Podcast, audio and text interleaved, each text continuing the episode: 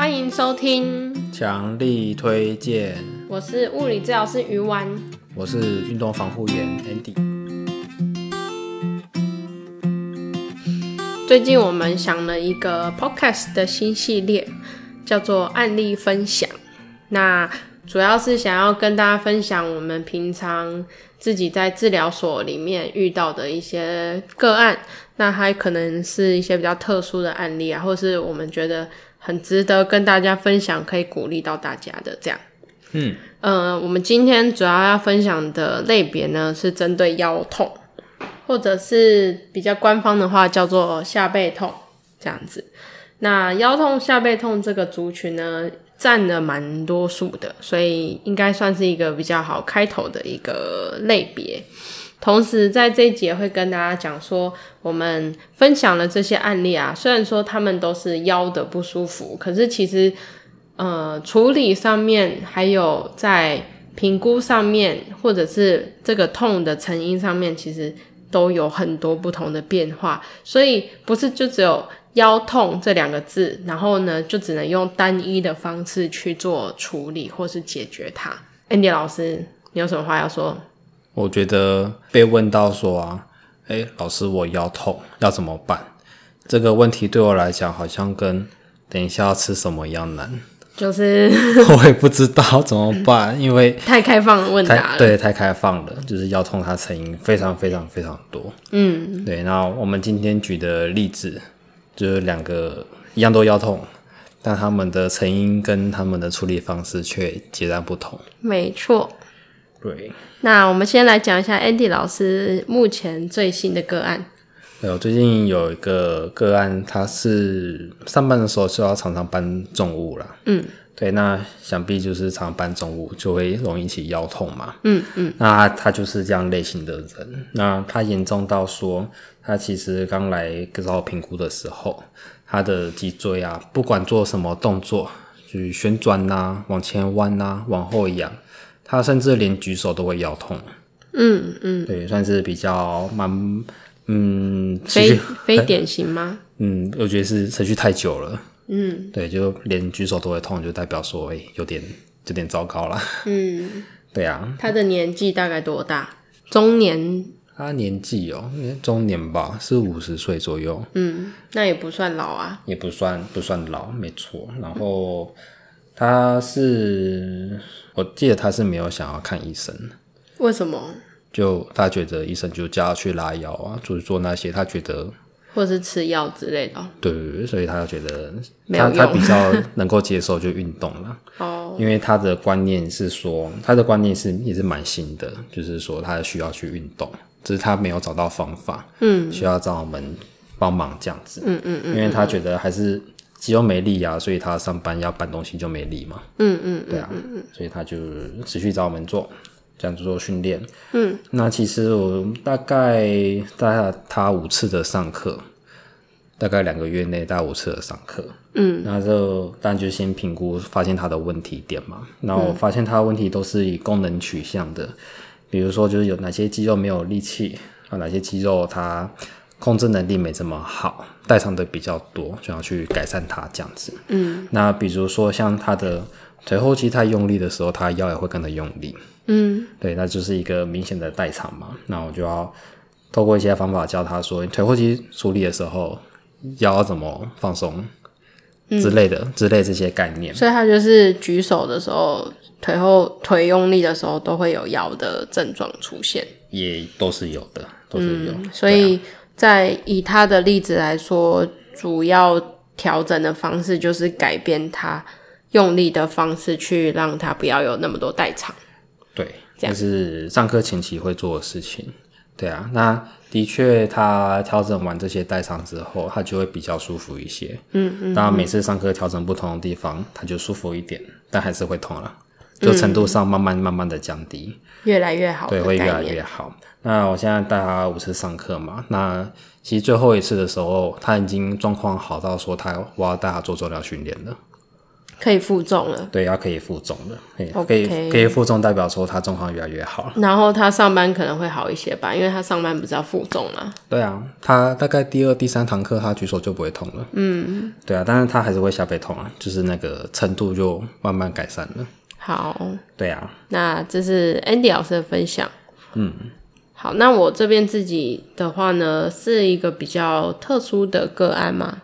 她是一个六十岁的女性，那她是在五年前的时候曾经跌倒过，然后是摔在她的右侧的大腿跟屁股附近这样子。那在那个时间，同时其实他也有在照顾他的爸爸妈妈，就是老人家需要一些护理这样子。那没有请看护，是由他亲自去照顾的。那跌倒了过后，他的腰就开始有点不舒服啦，所以也是腰的腰的不适。但是他一直都没有去理会，他想说，反正我就稍微拉拉筋，然后稍微动一动，他就会比较松，然后就比较舒服。但是从那一次之后，他越来越觉得他的右边的。大腿跟他的骨盆的地方，好像要要往左边吸进去的感觉。吸进去，呃，有点像是呃靠近自己的感觉。他他觉得他的大腿没有空间了，好神奇的感觉。对对对对对对。那这个东西，他跟很多骨科医师讲，他们都听不懂啦。嗯，对对对。好，那这个这个倒还好，可是。越来越影响的是他上厕所的问题，嗯，因为他他腰痛嘛，然后这些紧绷的问题也紧到他的骨盆底的位置了，哦、所以他上厕所的时候是没办法顺利小便的，哦，就变成说会有一些泌尿的问题，嗯，那他想小便的时候，他身体要歪一边，他才能小便。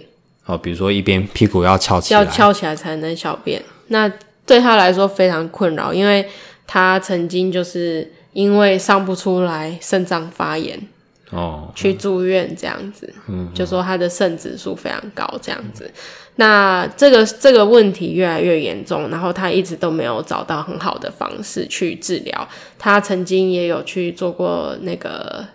下背牵引就是拉腰这样子，那照 X 光其实有发现他有一些腰椎滑脱的问题，他的第五节腰椎跟他的荐椎之间是有一点点错位的，但是没有到很严重。嗯嗯、好，然后呢，他也曾经去做过尿液动力学，去看说是不是真的是尿道的角度影响到他排尿的问题，结果。尿液动力学是正常的，嗯、所以他其实找了很多很多很多很多的医生，想要去处理这个泌尿的问题，这样子。那他后来怎么找到你的？他后来是找到，呃，之前我跟一个中医师叫做周佳怡医师，那我们两个主要是处理那个女性。的一些呃尿失禁啊、漏尿这些相关的骨盆底的一些问题的，嗯、然后他是找到我们之前有一起写了一篇类似文章的东西。那他在来找我之前呢，他已经在周医师，这个是中中医师，他有给他针灸一阵子了。那他针灸的部位是在呃肩椎附近。嗯。啊，他做完之后，哎、欸，马上就有改善。嗯，对对，所以他就觉得对周医师很很有信心这样子。对，然后后来是因为周医师，嗯、呃，后来往别的县市发展了，就没有在他原本的地方，所以他就辗转的来到我这个地方。嗯，好，Anyway，主要是这个个案，它是从下背痛影响到泌尿嘛，所以我们在做呃治疗的时候，也很着重在他的一些内脏的部分。嗯，这样子。然后呢，我们在评估的时候呢，也有看了很多骨盆底肌、核心肌群的一些评估，嗯，去了解他们这些能力有没有是好的这样子。好，那我我们在做治疗的时候呢，他才来过我这边一次而已啊。老实说，我们刚开始是先打个基础，因为呢，他不太会放松他的骨盆底肌，他的问题是这样子的。他他会用力，但他不会放松。哦，对，那他不会放松的时候，那个尿道口就会紧绷啦，就出不来。对，就会有一些问题。所以呢，我们刚开始，呃，先尝试用呼吸的方式，先让他放松下腹部，还有那个骨盆底的这个这个问题。嗯嗯嗯。好，然后，嗯嗯，我们上课是一个小时嘛，那做完之后，他就觉得他那个。大腿骨被往里面挤的感觉有减少了，也减少了。对对对，嗯、所以就越来越好这样子。那我下次的话是下个礼拜才会看到他，所以我们就会慢慢的去解开他的问题。嗯，好，那不过下次分享的时候跟我可能一个月后就要拍一集了吧？可能吧。对啊，那这个东西就是也是蛮特殊的个案啊，所以跟大家分享。以上是两个下背痛的案例，然后其实大家也可以听得出来，我跟 Andy 老师针对不同个案也会有不一样的处理的方式。嗯嗯，所以我们也是跟大家呼吁说，嗯，虽然说都是腰痛，虽然说都是下背痛，但是它的成因有非常多。对，所以如果你接受了一个处理方式，但可能效果没这么好，可能要朝别的方式去做，对，试试看。对，它可以有很多不同的面向去切入去处理的。嗯，那我们先来讲一下下背痛是什么？它有其实有一个定义的。嗯，那它的定义是啊，你的后背的部分，就是在你肋骨下缘到你的骨盆，嗯、或是讲臀部之间啦。那个屁股的皱褶，屁股皱褶，哎，你的肋骨下缘到屁股皱褶这之间，这个部分发生的疼痛，我们统称都叫做下背痛。没错，那俗话就是叫腰痛。对，好，所以不要跟我们这样，我是腰痛，我不是下背痛。你们都讲我下背痛，我才不是下背痛，我是腰痛。嗯，其实，在医学上面是一样的啦。对啦，对啊，只是我们习惯，我们习惯上是讲下背痛，那民众是习惯讲腰痛而已。那大家就可以想哦，它涵盖肋骨下缘一直到骨盆腔，所以只要中间有任何东西的疼痛，都会是属于这个痛。那代表说。造成下背痛的原因也非常多诶。对，嗯，那我们在这边分了六大类。嗯，那第一个就是肌肉方面的问题，就你可能脊椎它附近的肌肉它可能有拉伤的现象，或者是说你可能因为上班啊搬重物啊，久坐啊，久坐它会过度使用，它会疲劳，那它也会容易产生下背痛，这个是蛮蛮常见的。嗯，那再来就是韧带方面，韧带是指呃无法自主收缩的一些支持的组织，那它通常是存在在骨头跟骨头之间的。嗯，那同尤其是针对女性，女性的韧带是比较松的，那常常会在尾椎、荐椎之间跟骨盆的连接处，还有脊椎跟脊椎之间的连接处的这些韧带。它们如果很松的时候呢，也会产生一些疼痛。嗯嗯，那再来还有椎间盘，椎间盘就是你两个椎体之间那个很像缓冲的部分，对，很很像水球的东西。水球，对，我们会说像荷包蛋啦。对对，它就是一个帮你缓冲的一个地方。那大家都听过椎间盘会突出，对啊，对，你过度挤压它可能会突出出来。那甚至是说它有可能会变得狭窄，也就是说它被压扁了。它被压扁了。嗯，对，对啊，那这是椎间盘嘛？那再来就是骨头自己的病变哦。那这个骨头病变，嗯，比较常是老人家就是有一些退化啊、骨刺啊，或者是不稳定的滑脱。嗯，那年轻人的话，比较常见的会是骨折，反而是年轻人出现骨折、骨骨折或骨裂啦，或者是椎弓断裂的问题，这样子。尤其是那种青少年运运动员，对，还蛮容易发生那个椎弓解离。没错，没错。那还有可能是病毒的感染，嗯，像带状疱疹，带状疱疹也会痛到腰，痛到腰。但是它是病毒的问题，不是你的腰的问题。对对对，所以你做任何的治疗都没有用，运动也都没用，打针也没用。没错。好，然后最后是内脏的问题。那最跟腰痛有关的内脏相关的问题就是肾脏的转移痛。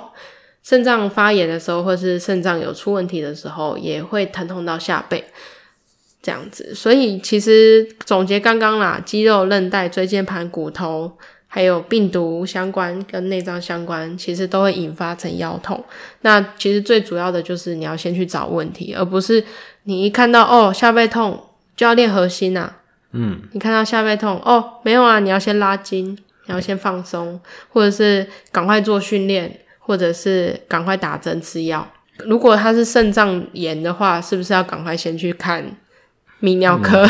嗯、对，对啊，就是。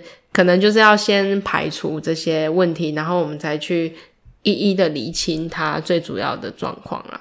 对，对啊，对啊。那像今天我们这两位个案，他有下背痛问题嘛？他也曾经也有看过其他医生做一些检查了嘛？嗯，对啊。那也是因为你有筛除掉一些可能性潜在的问题，我们才能给他做一些保守治疗，嗯，或者是一些训练的部分。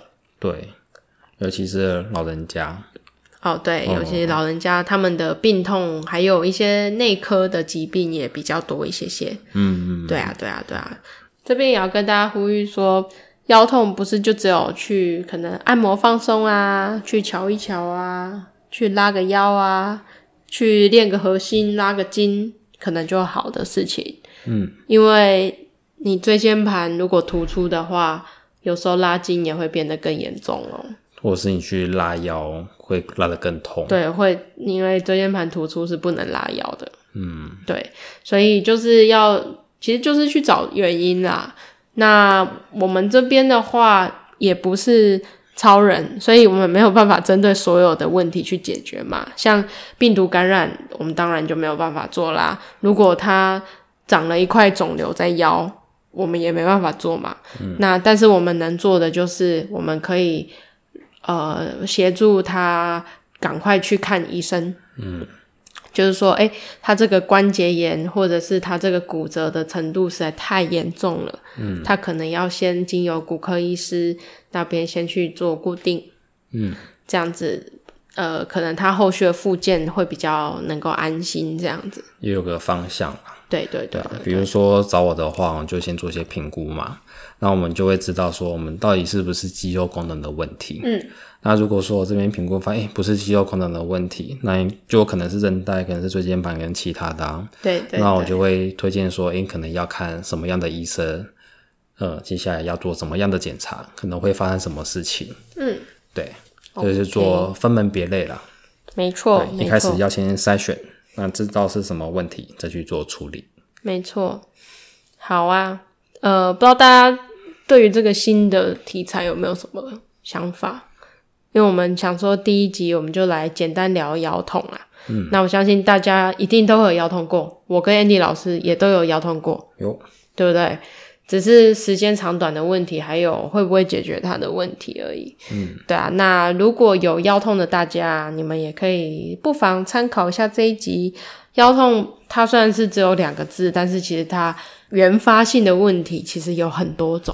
嗯，那最好的话就是去找一个你信任的医师或者信任的治疗师，先帮你，或是信任的骨科医师去帮你好好的看看你的身体的状况。